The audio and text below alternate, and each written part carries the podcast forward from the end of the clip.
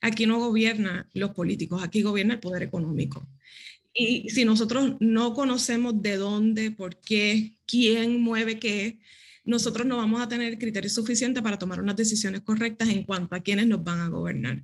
Así que aquí el tema económico tenemos que prestarle mucha atención, el tema financiero tenemos que prestarle mucha atención, porque la medida en que yo sea libre financieramente, yo voy a ser libre en mi criterio de decidir quién es el que va a estar allá arriba.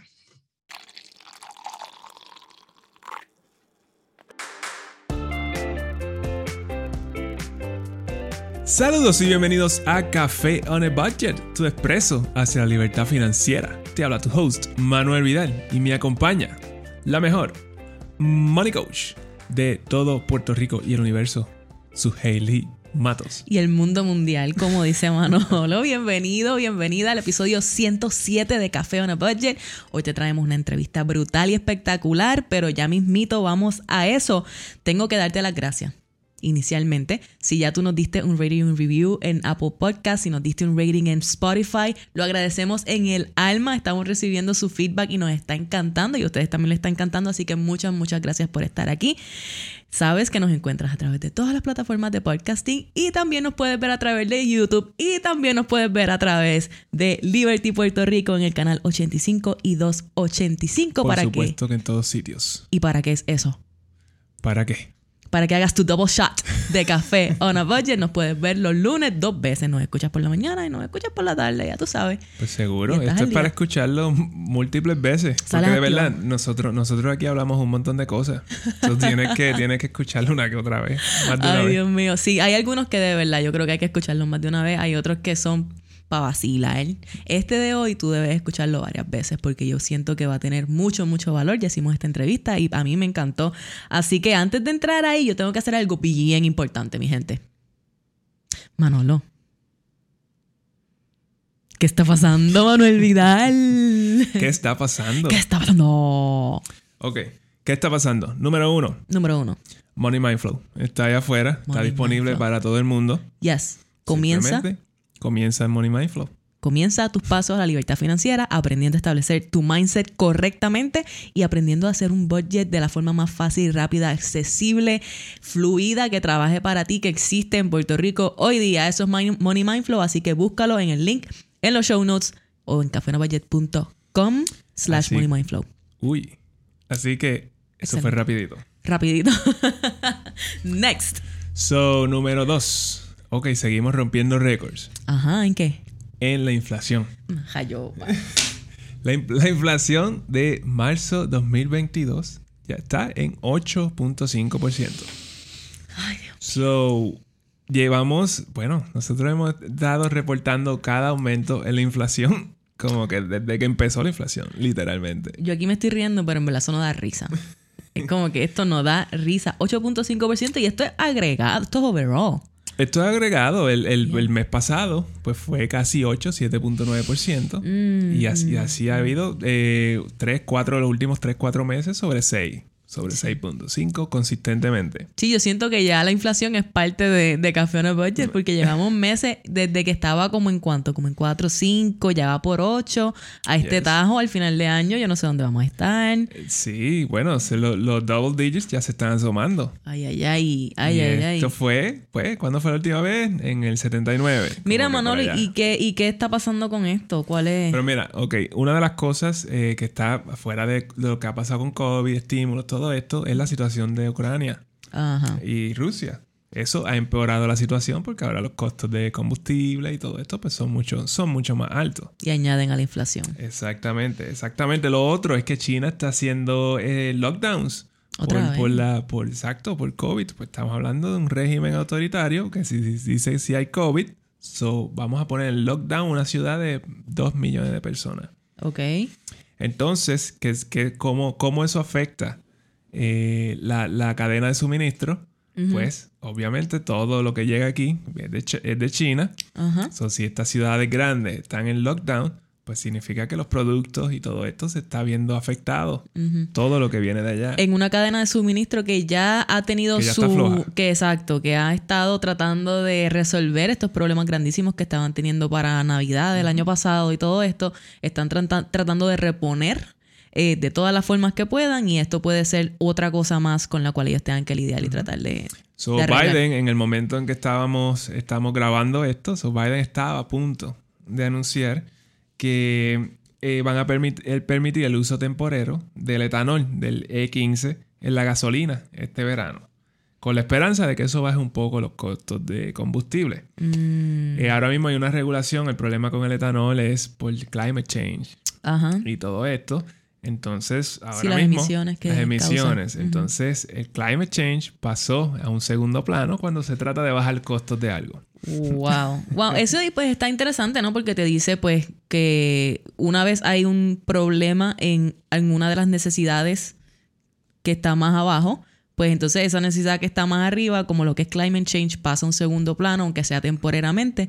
Pero a la misma vez eso me hace pensar, ¿no? Que algo como climate change es algo a lo que de verdad tenemos que estar poniendo atención. Pero es subjetivo. Sí. Es subjetivo. Ahora mismo las personas ven, eh, lo ven eso como, pues, me va a aliviar el bolsillo. Y ese ahora es el problema más grande. Claro, y eso yo lo entiendo. Y por eso se hace de esa forma. Y, bueno, pero pues tú puedes seguir, eh, tú puedes seguir el activismo de climate change, eso no, no va a cambiar. Claro, claro, y simplemente awareness, traer la, la, importancia de trabajar en eso, pero en este momento pues se trabaja en climate change de otra forma, cuando se trata de la gasolina no va porque tenemos que meterle etanol porque nos está costando demasiado cara la gasolina. Y no se sabe tampoco si eso va de verdad a aliviar.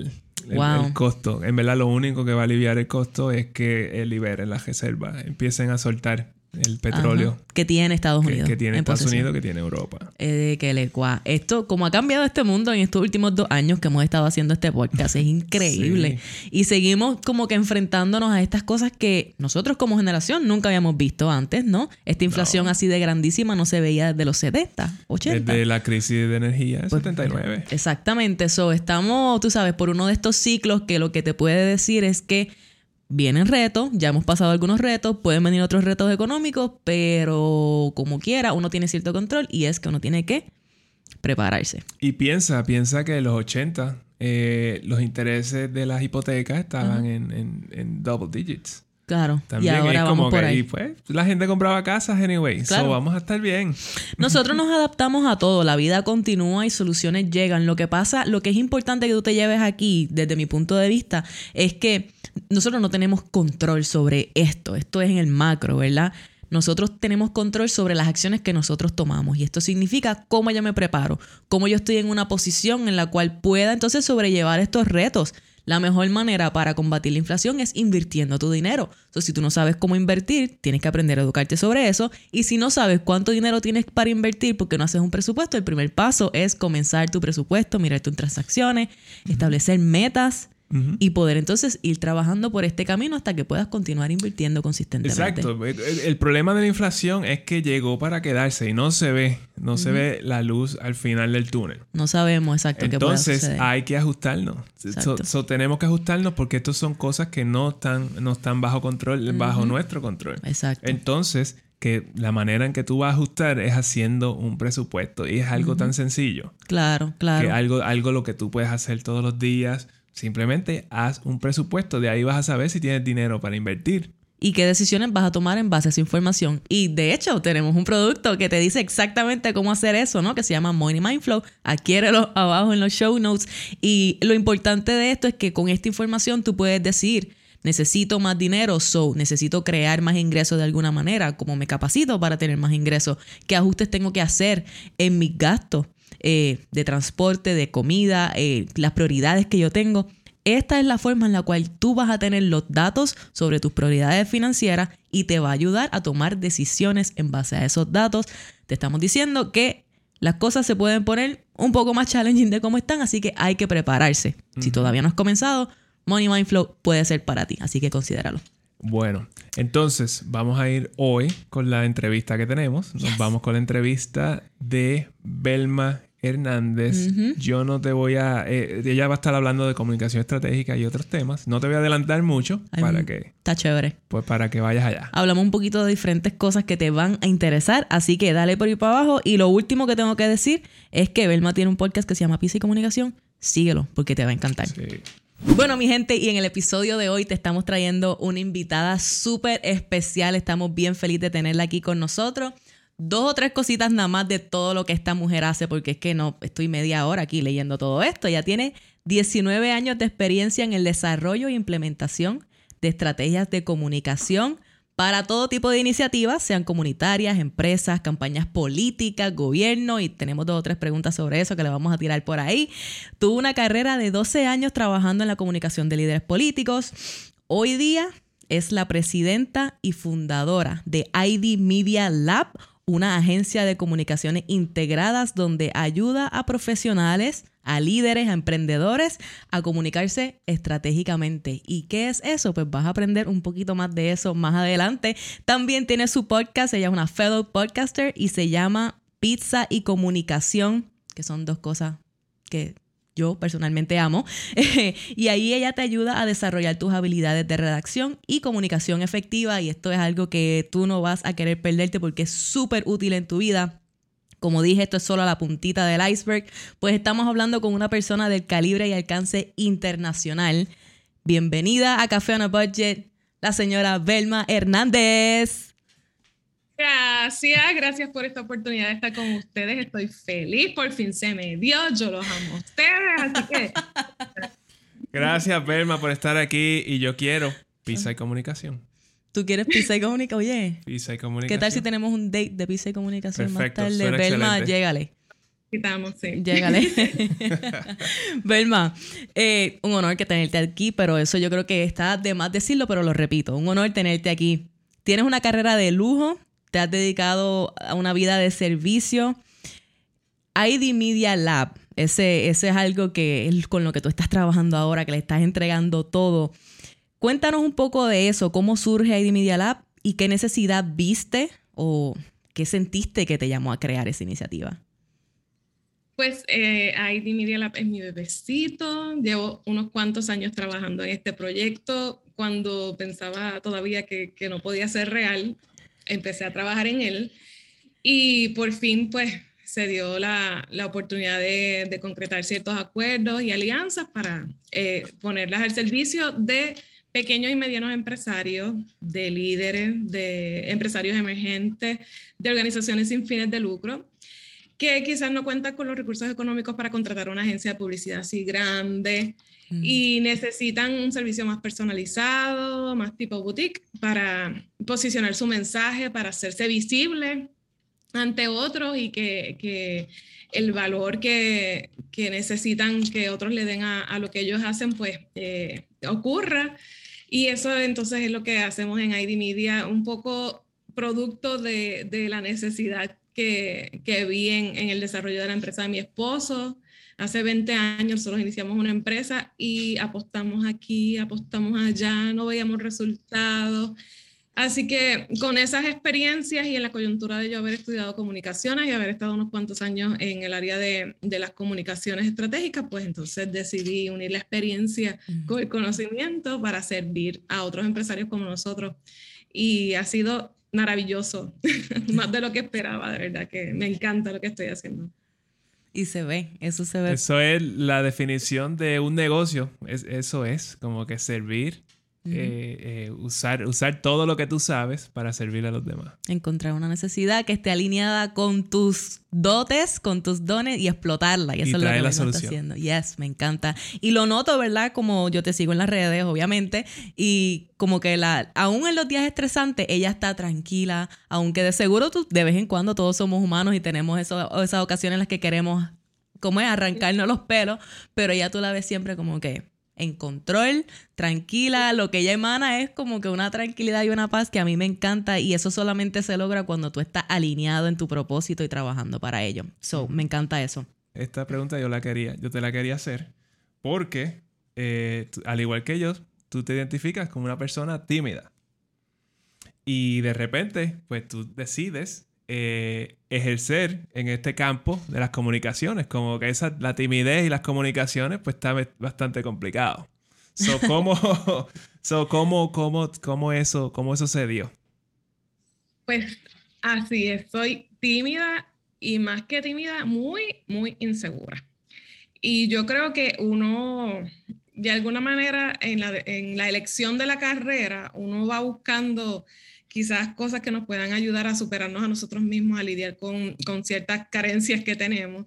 Y en mi caso, pues yo tomé la mejor decisión de, de, estudiar comunicaciones porque me ha ayudado en toda mi vida y me ha ayudado a manejar mucho el tema de, de la autoconfianza y la seguridad pero ha sido un reto constante con el que todavía estoy lidiando, o sea, ni se crean, cada vez que me toca estar frente a una cámara es una tortura, si yo puedo elegir que sea pues micrófono solamente y no haya cámara, yo lo voy a elegir porque todavía sudo, todavía me falta el aire, eh, todavía eh, pues quiero ir al baño antes de, eh, o sea, me da, me da, de todo. Y yo creo que eso me ha dado un poco de éxito con mis clientes porque es que los entiendo bien, comprendo lo que sienten exactamente cuando le toca estar en, en la puesta en escena y, puedo validarlo y puedo apoyarlo, pero son desafíos con los que todavía estoy lidiando. Soy ejemplo de que se puede superar, de que si tú te entrenas, de que si practicas, de que si lees, puedes puede superar e, eso, esa timidez, puedes superar esa inseguridad y sobre todo soy testimonio de, de, cómo nos ayuda el autoconocimiento, el tú reconciliarte con, con, eso, con esas eh, limitaciones que tú tienes. Porque antes yo no decía fácil, ay, yo soy tímida, yo soy insegura, eso me costaba aceptarlo. Ahora no, ahora pues, pues sí, soy así. Y me reconcilié con esa realidad y, y, al reconciliarme con ella, entonces puedo trabajar sobre ella. Exacto. La cosa es estar consciente de lo que está sucediendo, ¿no? Para que así tú puedas tomar decisiones conscientes hacia ella para atacar ese... Y no es que es un problema, es que simplemente si tú quieres hacer algo como lo que es comunicaciones, pues significa que te tienes que poner en ese lugar donde es un poquito incómodo y cada vez se va a sentir más incómodo. No, ¿saben? No. That's it. y fun fact, hay más personas que le temen al public speaking que a la, misma muerte. Literal. Wow. Y uno siente que se va a morir. Ah. Le acelera el corazón, le falta la respiración, pero tranquilos, no se van a morir. Exacto, yo he estado ahí y es terrible. Es terrible. A mí me da un nerviosismo, pero no me da a ese nivel todavía. Pero de seguro eso me da con otra cosa. Ese es el punto, que todos somos únicos y diferentes y tenemos nuestras cositas en las que debemos trabajar si queremos entonces transformarnos y echar para adelante. Ese es el bottom Eso no, no, debe ser una limitación. Al contrario, debe ser eh, una oportunidad para uno mejorar, para aprender más. Hay áreas en las que todos tenemos que trabajar un poquito más pero eso no puedes limitarnos. Exacto. Y lo bueno es que no tienes que hacerlo todo el tiempo, so we're good. Pero que es bello, me siento honrada de que Belma esté aquí con su cámara puesta. Y Es privilegiada. Soy privilegiada. Y, yo veo de todo menos inseguridad. So. Claro, son, son muchos años de práctica, Manolo. Me encanta, pero ahí lo ven, ahí lo ven cómo se ve. Belma, un lema muy poderoso que tú utilizas, de hecho, si no lo, aquí está, lo tengo en mi camisita esta camisa me la, me la regaló Belma precisamente y si lees aquí en el video dice tú eres el mensaje. Es un lema muy poderoso que tú utilizas constantemente, ¿no? ¿Tú nos puedes contar un poquito sobre de dónde viene eso y qué significa ese lema para ti? Pues ese lema surge de una conferencia que, que compartimos en Ecuador, que, que el eje temático era ser y parecer nosotros los comunicadores, los relacionistas públicos, eh, nos dedicamos a construir representaciones de la realidad. Pero llegamos a un punto de saturación con ese tema y muchas veces las representaciones que construimos pues ya no son tan reales, se distancian bastante de la realidad. Y la gente empezó a, a repugnarle ese asunto y empezó a, a, exigir, a pedir autenticidad, empezó a pedir realidad, pues de ahí vienen los reality shows hace como unos cuantos años atrás. Eh, se viene viendo esa tendencia de, de consumir lo real. Y por otro lado, nosotros eh, proponemos que la, la, mejor manera de tú generar confianza y que la gente pues consuma lo que tú estás proponiendo es precisamente apelando a la autenticidad. Y entonces creamos e-, esta, surge esta frase de que tú eres el mensaje, porque aunque yo lo que proyecte en un video, en, un visual, en, eh, en un mensaje que yo quiera difundir sea un extracto de la realidad, si yo quiero que ese mensaje se sostenga en el tiempo, tiene que tener mucho de la realidad, tiene que estar basado en, la esencia de, de, lo que es esa persona. Así que nosotros no nos podemos desligar de nuestra historia, de quienes somos, de nuestras vivencias. Nosotros no podemos decir, ok, ahora voy a hablar con, con su y con Manuel y voy a dejar mi rol de mamá en una caja eh, guardadito y después lo vuelvo y lo saco, ¿no? Porque mi criterio de mamá, mis experiencias como mamá de 23 años ya siendo mamá, van a estar impregnadas en la manera en que yo me, desenvuelva con ustedes. Eso, yo no me puedo desligar de eso. Así que si nosotros queremos que nuestro mensaje se sostenga en el tiempo, trascienda, deje huella, nosotros tenemos que estar conscientes de que el mensaje todo lo que nosotros somos. Mm. No es un pedazo de nuestra vida, es todo lo que nosotros somos. Y en la medida en que nosotros somos conscientes de que todo lo que somos comunica, transmite, entonces nosotros vamos a ser más estratégicos en la, en, la puesta en escena, en lo que nosotros queremos decir, en lo que queremos transmitir. Y, y de ahí ese postulado de tú eres el mensaje, porque el mensaje eh, te, vuelves tú, o sea, con, tus vivencias, con tus traumas, con tus miedos, con tus inseguridades. Todo incide en lo que tú comunicas. Claro, claro. entonces, lo que... So, un ejemplo de esto, ¿no? Hay veces que no queremos comenzar un negocio porque decimos, ah, ya fulano tiene algo igual o ya fulano tiene algo parecido. Pero el producto de fulano, por más que sea el mismo producto tuyo, son dos cosas distintas, porque fulano tiene su historia y él tiene su forma de ser y tú tienes la propia. Y tú no tienes que vender tu producto de la misma forma que fulano lo está vendiendo, porque quien hace el producto especial eres tú y es la historia que tú traes. ¿Verdad? Por eso es que hay espacio para todo el mundo. Exactamente. Para, para incrementar el, el valor social sobre tu marca, precisamente lo que deberías acentuar es el, tu esencia, que lo que te hace único, porque es que de, ahí es que parte eh, el, verdadero posicionamiento en, lo que nos hace único, lo que, son esas vivencias, esas experiencias, esa manera de interpretar lo que nos sucede también, porque eso también hace, nos hace distintos, nos hace únicos. Así que ahí es que está el verdadero valor de nosotros, en que somos únicos y diferentes.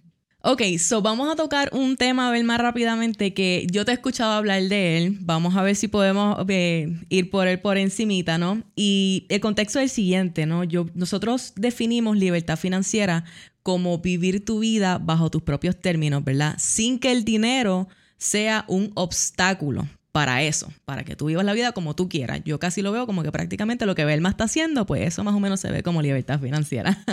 Pero eh, tú hablas mucho de la confianza y eso a mí me hace pensar, ¿no? Que uno necesita confiar en uno mismo, en tus capacidades, eh, sobre todo en la capacidad que tú tienes para transformarte y para cambiar, como ya hemos hablado en, la llamada de hoy.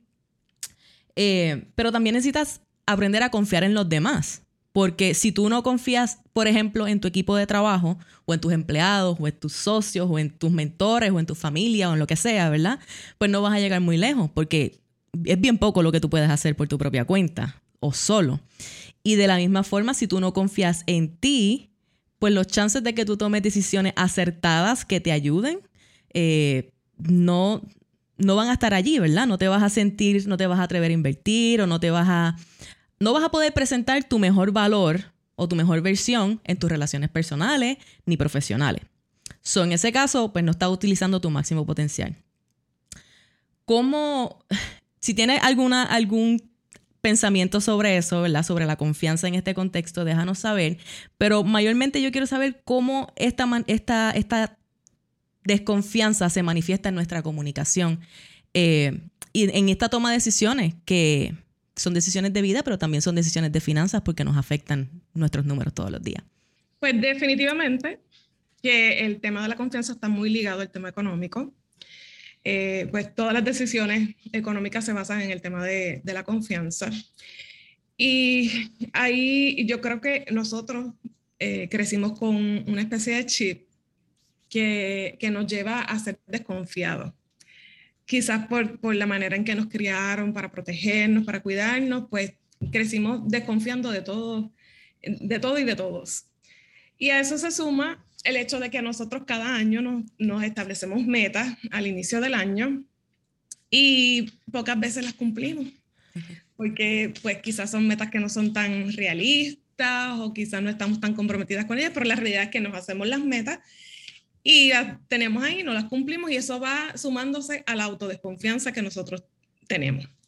Por el otro lado, hay un latino barómetro que mide los niveles de confianza de los ciudadanos en distintas instituciones y entre ellos mismos. Y esos niveles siguen eh, creciendo, o sea, la, la, gente cada vez confía menos en otros, cada vez confía menos en las instituciones.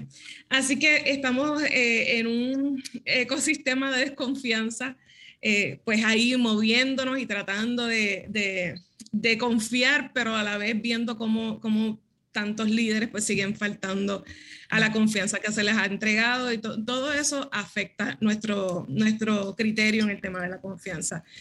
Pero necesitamos trabajar ese tema porque la comunicación también eh, tiene mucho de la confianza. La comunicación eh, depende mucho de, de la percepción y esa percepción está filtrada por si yo creo lo que tú estás diciendo, si es creíble, eh, lo que tú me estás diciendo y de ahí entonces surgen las decisiones que yo tomo en torno a lo que tú me estás proponiendo. Mm. Así que el tema de la confianza está muy latente. El problema es que si yo no confío en mí mismo y no confío en los demás, pues difícilmente voy a lograr que los demás confíen en mí. Así que si yo quiero presentar una propuesta de, de servicio, de producto, pero ni siquiera yo confío en mí, tampoco confío en los demás, se me va a hacer bien difícil hacer que los demás confíen en lo que yo estoy proponiendo. Uf, uf, uf, uf. todo nace desde uno, ¿no? en ese contexto, tú tienes que confiar en ti primero. Pero entonces, rápidamente, ¿qué nosotros podemos ir haciendo para desarrollar esa autoconfianza en ese caso? ¿Hay algún, ¿Tienes algún tipo, algo que haya funcionado para ti eh, en ese contexto? Pues definitivamente esa, ese autoconocimiento es lo primero que, debe ocurrir en nosotros. Y luego eh, reconciliarnos con, con esa realidad de que somos unos desconfiados y que tenemos que empezar a confiar en otros. Reconciliarnos con la realidad de que yo soy la primera que puedo fallar y que igual que yo puedo fallar, los demás me pueden fallar. Claro. Si nosotros logramos eh, reconciliarnos con esa realidad de que las personas pueden fallar, entonces mis expectativas van a disminuir y quizás logremos armonizar el tema de, el, nivel de confianza que yo te estoy brindando y el nivel de ejecución que, que, tiene la otra persona sobre eso que yo le estoy confiando, porque la confianza no es otra cosa que una esperanza puesta en que algo va a suceder de, de X o Y forma. Así que si yo reduzco mi expectativa, aumento mi nivel de confianza y la otra persona también tiene una oportunidad de demostrar que, que puede cumplir lo que yo estoy esperando que cumpla. Wow. y es como sin confianza no hay nada. Sin confianza no hay matrimonio, sin confianza no hay familia, sin confianza no hay instituciones de gobierno, no hay compañía. ¿Cómo, nosotros vamos a cooperar si no confiamos en, en que está al lado tuyo? Claro, pero entonces lo que estamos aprendiendo aquí es que la mejor forma de comenzar es confiando en ti mismo. Exactamente. Y esa forma, confiando en ti mismo, como tú lo puedes hacer, pues conociéndote mejor y aceptando que eres humano. entonces es, no confiamos en las demás personas porque no, no, no, confiamos ni en nosotros mismos. Exactamente. Eso es lo que estoy escuchando, Belma. Eso es lo que estoy escuchando. Definitivamente tenemos que empezar por confiar en nosotros para entonces confiar en otros y que otros confíen en nosotros. Es una cadena. Confianza no, no, hay, no hay nada, o sea, la confianza lo es todo realmente. Y yo vengo pensando en este tema bastante hace como 10 años, porque de hecho en el contexto en el que yo trabajaba, el tema en la política, el tema es crucial, pero también he visto cómo, cómo eso eh, trasciende, impacta todas las áreas de nuestra vida hasta el tema del dinero. Definitivamente. Y cómo nos con el dinero también tiene que ver con la confianza. Sí, sí, sí, me encanta eso. Y, y bueno, podemos, yo creo que podemos hacer un episodio solamente de confianza si, si Belma quiere, porque podemos ver en todos los aspectos con respecto al dinero y tu mentalidad y todo eso, tu desarrollo personal, cómo eso se puede, puede afectarlo. So, ya tú sabes, comienza a autodescubrirte para que aumente tu confianza y así los demás confíen en ti y se crea como que este efecto en cadena de, de más y más y más confianza y así podemos hacer cosas mejores. Mi gente, piensen en eso. Este, Belma, tú dices, tú tocaste la política y tengo una pregunta de eso, pero ya mismo. Yo tengo unas cuantas de eso, pero, pero Belma no tiene todo el día para ti, mano, lo que tú te crees. Mira, tú dices, lo que tú digas, dilo estratégicamente. Y ya que estamos hablando de la confianza y tener esta autoconfianza para poder comunicar y que las cosas vayan fluyendo. ¿Qué rayo significa eso de llevar un mensaje de una forma estratégica? ¿Cómo yo hago eso y con qué se come? Pues mira, la estrategia no es otra cosa que un plan investigado, meditado, pensado, para actuar y lograr unas metas que son concretas. Y es, vivir con intención y con propósito, ¿no? No por, por vivir. Así que necesitamos, necesitar, necesitamos la estrategia para todo. Ojalá que podamos desarrollar una mente estratégica y aplicarla en todo, porque si nosotros logramos vivir con un propósito, con una intención, midiendo los resultados y viendo hasta qué punto me están llevando, eh, acercándome a mis metas, pues eso va a garantizar el éxito en todo lo que hagamos. Así que nosotros realmente deberíamos vivir con intención y con propósito, con el dinero pasa lo mismo, necesitamos ser estratégicos y investigar, eh, meditar, pensar, planificar, actuar y luego algo que yo creo que es lo que pocos hacemos, es comprobar cómo nos están acercando los resultados a mi meta, a mi objetivo.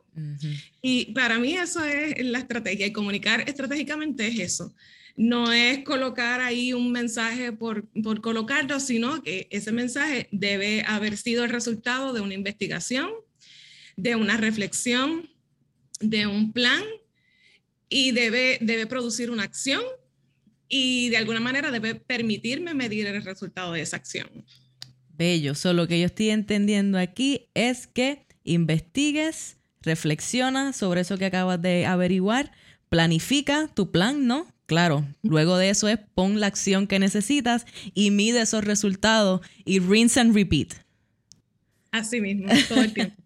me encanta. Y hay un ejemplo, te voy a dar cuatro escenarios y tú me dices cuál de ellos quizás pueda, si tienes un ejemplo, ¿no? ¿Cómo nosotros podemos implementar entonces esta comunicación estratégica en casos que parecen del día a día, como por ejemplo si tú eres un líder de tu trabajo, un líder de equipo o si eres un emprendedor o un empleado que quizás está en una entrevista de trabajo, quizás esa puede ser una que evaluar.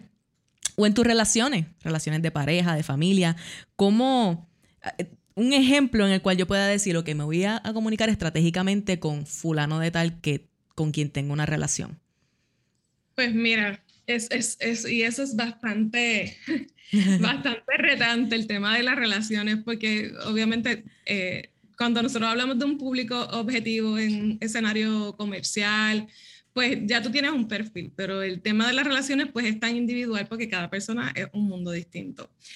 Pero eh, una manera estratégica de, comunicarte con alguien es pues no decirle, por ejemplo, si tu esposo llegó de trabajar cansado, eh, que tuvo un mal día, tú en ese momento no ha comido, no ha comido, eh, en ese momento no le vas a hacer una propuesta, no sé, de, de que necesitas comprar esto o aquello, porque créeme que eh, es, él no lo tienes asegurado.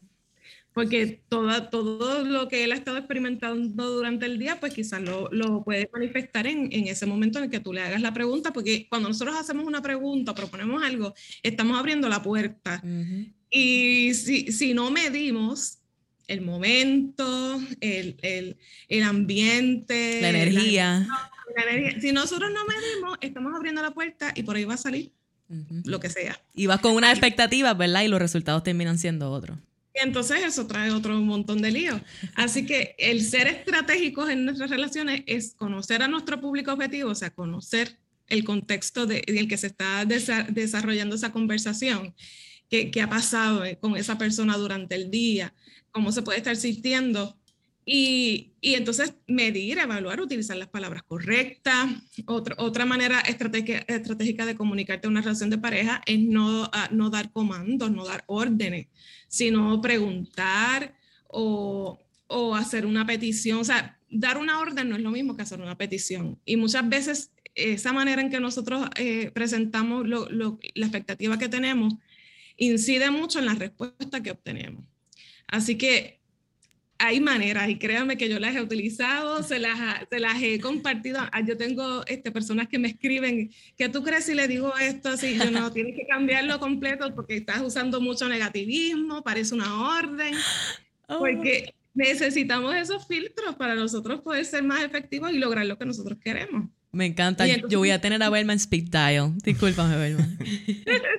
sí, me consulta, me consultan. igual este, recientemente tuve un caso de una persona cercana a mí que tenía un tranque. Esa persona no, no, no accedía a nada de lo que mi persona cercana le proponía.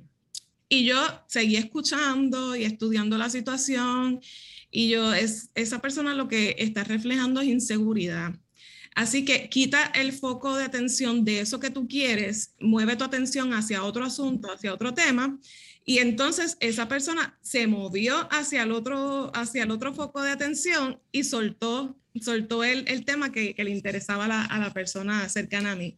Y entonces terminó haciendo lo que, lo que esa persona quería, porque si a veces tú te concentras en que quieres eh, lograr un acuerdo, que quieres lograr algo, y realmente necesitamos quitarle la presión al asunto para que entonces puedan fluir los acuerdos y puedan eh, fluir esas percepciones erradas que se generan y se puedan ir corrigiendo y entonces lograr lo que nosotros queremos. Pero créanme que la comunicación estratégica es maravillosa cuando nosotros la aplicamos y podemos lograr muchísimas cosas en cualquier escenario. Uy. Ay, me suena política y me encanta. Ah, Manolo está loco por ir para allá, pero lo último que yo voy a decir a la gente que nos está viendo y nos está escuchando es que no importa en el contexto que tú utilices esto, asegúrate de saber cuál es tu público objetivo. Sea quien, a la persona a quien tú le estás hablando a través de las redes sociales, o sea tu pareja que está en la sala contigo y tú quieres tener una conversación X, esté siempre bien consciente de cómo están las cosas alrededor. Así que... eso, eso requiere un poco de humildad de parte de nosotros. Yes. que nos doblemos a conocer cómo se encuentra el otro, conocer el estado emocional, el estado anímico de la otra persona, tanto de mis clientes y seguidores como de las personas que me rodean. Eso implica que, que nos doblemos y que seamos humildes para conocer y en la medida en que nosotros conozcamos, vamos a poder ser más asertivos en nuestras propuestas y lo que nosotros eh, querramos lograr. Uh, Bello.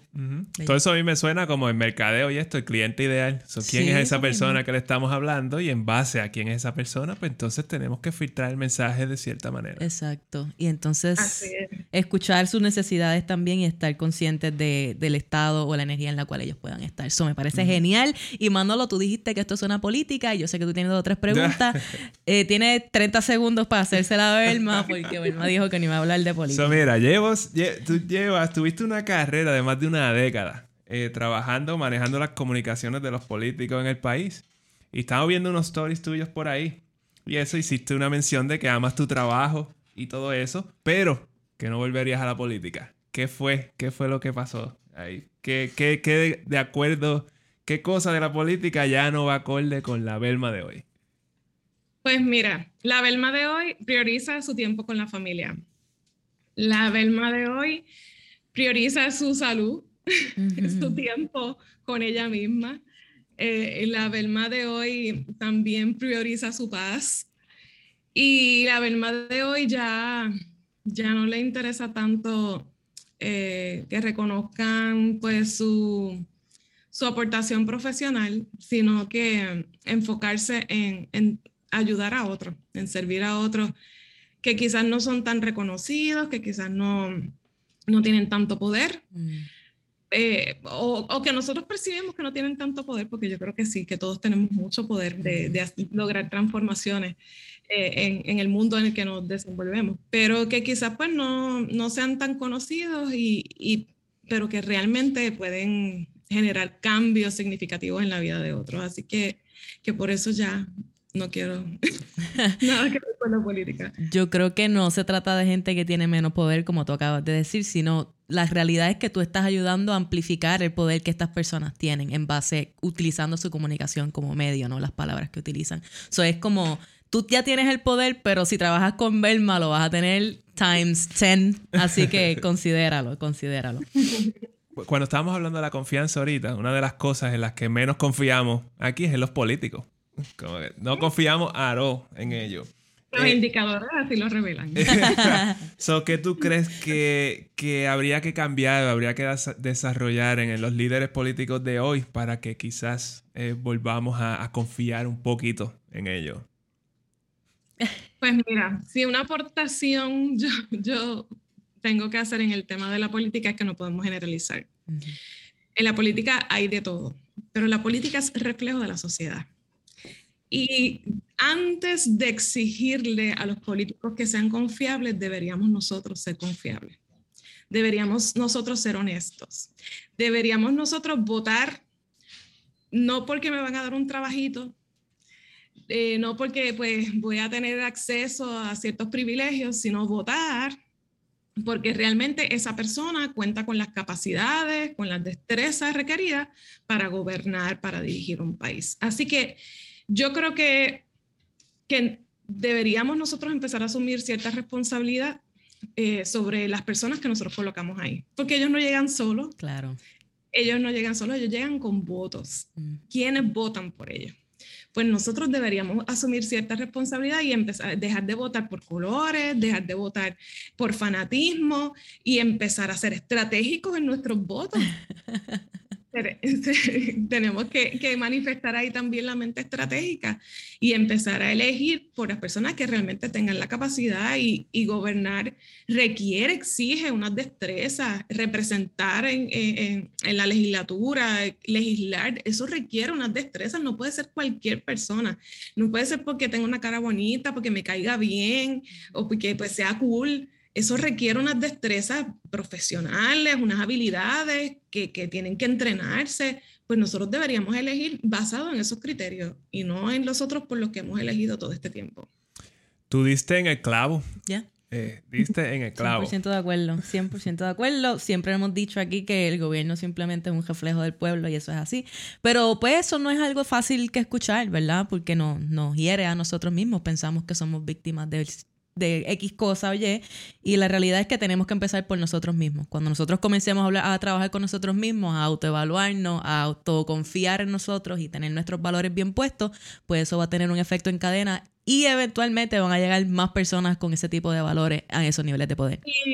Y, algo que, que, que, por eso yo creo que lo que ustedes hacen es maravilloso y es súper importante porque ustedes están alfabetizándonos a nosotros sobre cómo nosotros eh, manejar nuestras finanzas, porque un, un criterio de mucho peso en las decisiones políticas que tomamos es el tema económico y financiero. Y realmente aquí no gobierna los políticos, aquí gobierna el poder económico.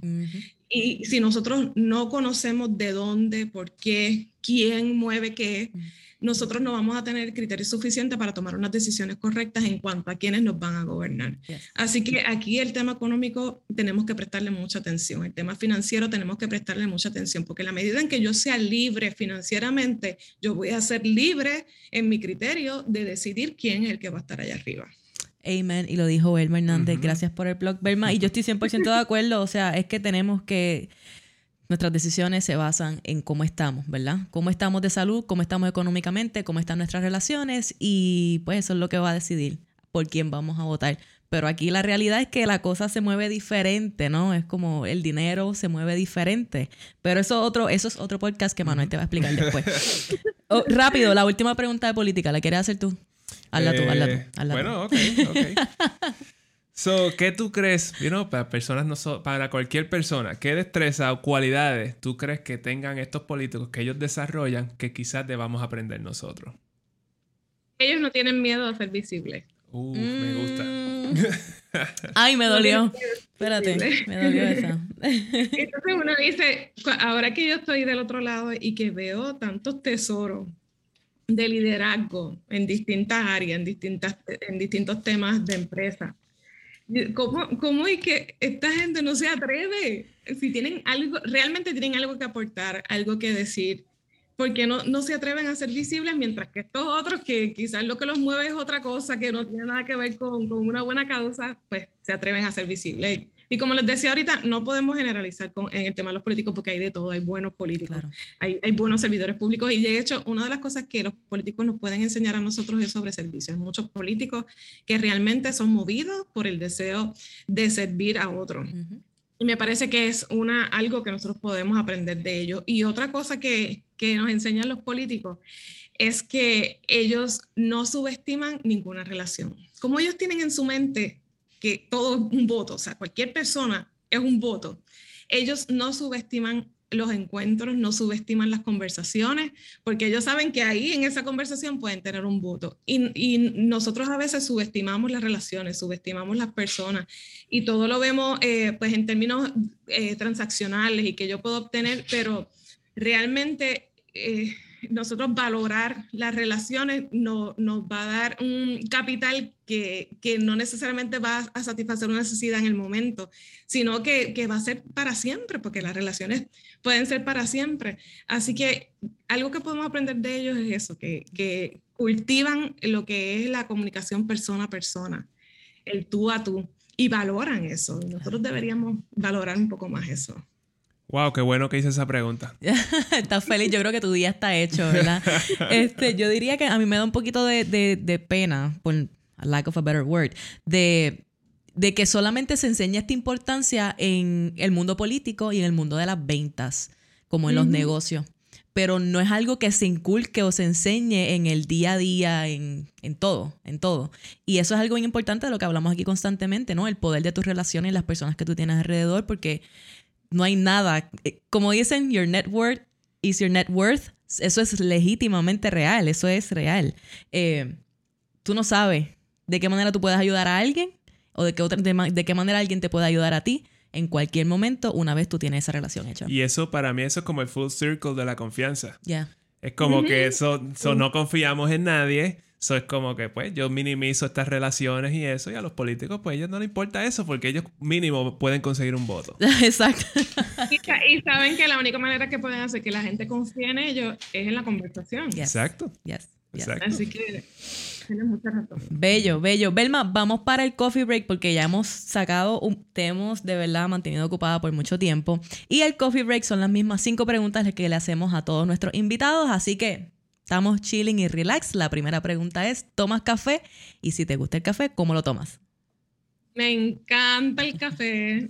De hecho, hoy no he tomado y eso afecta, afecta mi estado anímico. Eso, eso está malo. Me encanta, me encanta el café. Todos los días necesito una taza. Ya, con una taza soy feliz.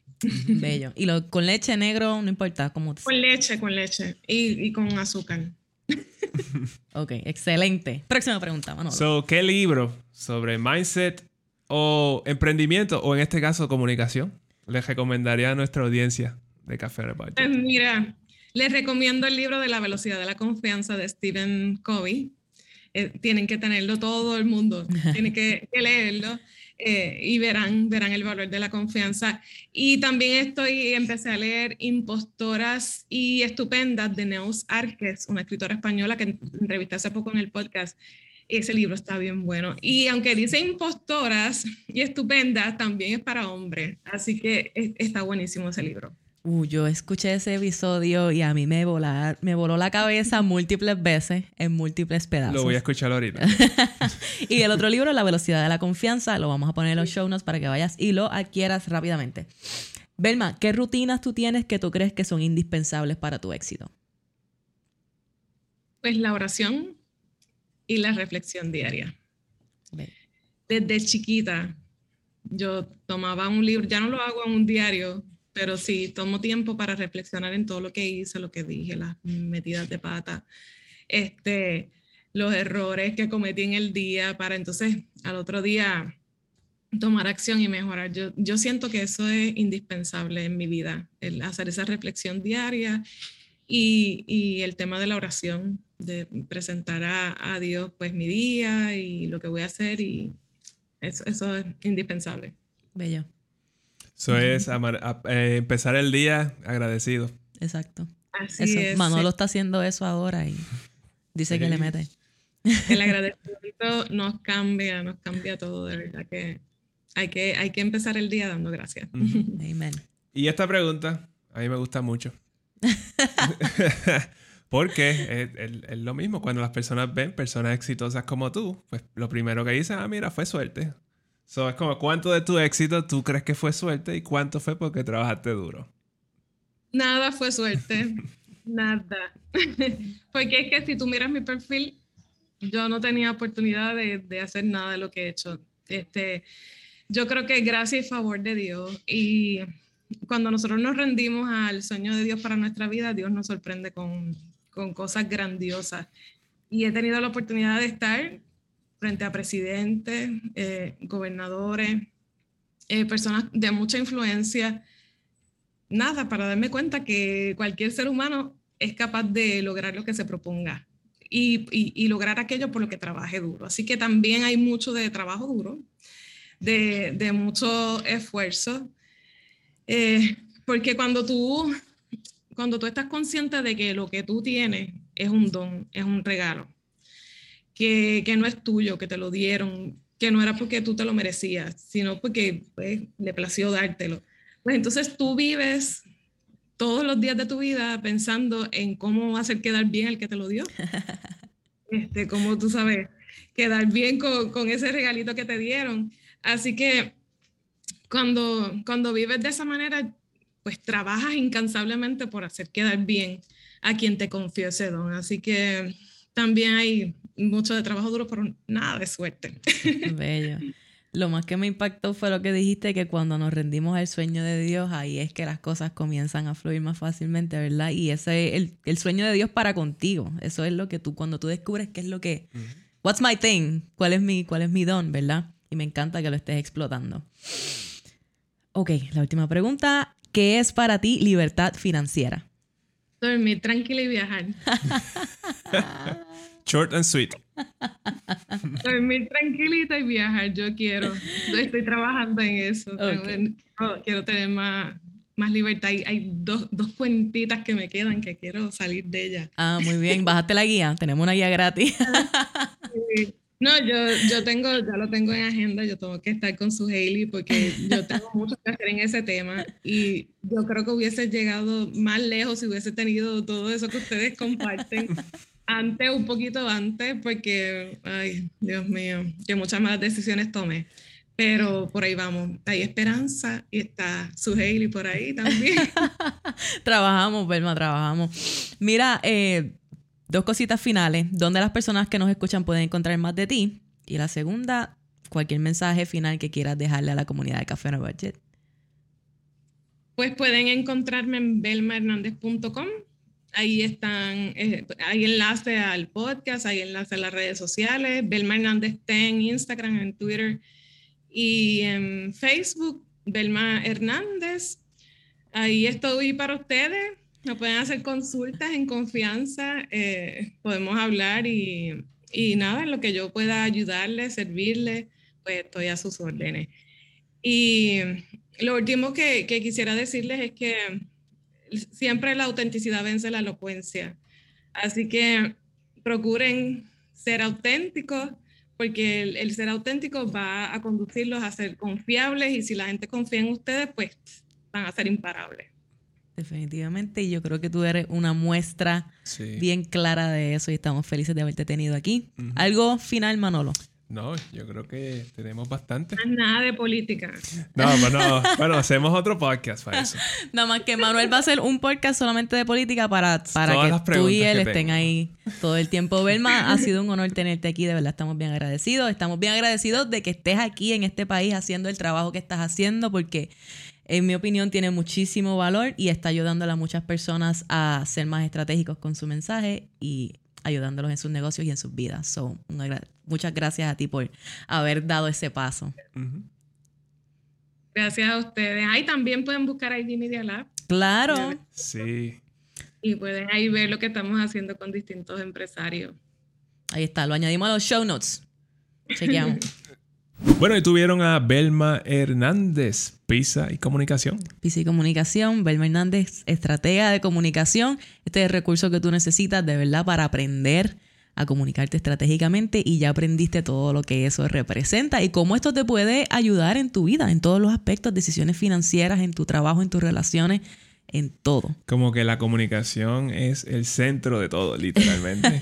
bueno, tiene, tiene, es una importancia bien alta. Así que nada, te invitamos a que si te gustó esta conversación, nos dejes saber, nos escriban en los comentarios, dale share a este episodio con tu corillo. Estas son unas perspectivas que quizás tú no has escuchado antes, ¿verdad? Una, o unas ideas que no has considerado antes, el aspecto de la comunicación, la importancia de ella. Pues mira, comparte lo bueno, compártelo con las demás personas y de una vez te invitamos entonces a que sigas a Belma en sus canales, ¿no? en Instagram como Verma Hernández T y también puedes seguirlos en, la cuenta de ID Media Lab, que esa es la compañía de la cual ella está trabajando ahora mismo. Ella está en todas partes. Todas partes, ve y si esto te llamó la atención, ve y busca más información porque definitivamente allí vas a encontrar un montón más. So, bueno, con eso los dejamos. Esperamos que hayan disfrutado. Claro que sí, si aprendiste algo, déjanos saber. Así que nos vemos la semana que viene. Esto fue Café, Café on a budget.